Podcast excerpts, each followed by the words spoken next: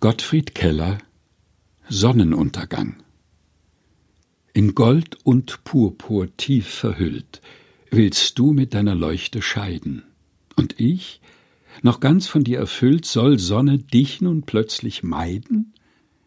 Du hast mein Herz mit Lust entzündet, du allerschönste Königin, wenn mir dein Strahlenantlitz schwindet, ist nicht das Leben tot und hin?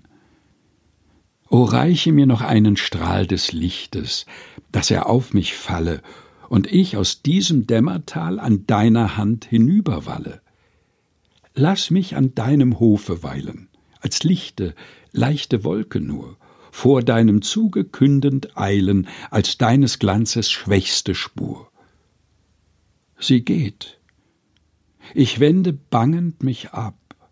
Es dünkt die Welt mich eine Kohle, was jüngst nur Klarheit wiedergab, stäubt Asche unter meiner Sohle. Doch schau, wie ich gen Osten kehre, taucht mir ein neues Wunder auf. Im rosig milden Nebelmeere beginnt der Silbermond den Lauf. Der nach verlorenen Strahlen jagt.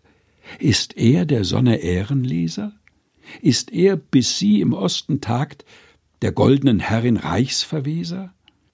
Ach, unserer armen Mutter Erde ist er ja nur ein Lehenmann. Und seht, mit glänzender Gebärde tut er die Lehnspflicht, wie er kann. Er trägt das Licht durch Nacht und Grauen, getreu auf sanft erhellten Wegen, bis wir den Morgen wieder schauen und frisch die Erde taut im Segen. Die Liebe wird den Ruhm nicht mindern, wenn Kleine mit den Kleinern gehen.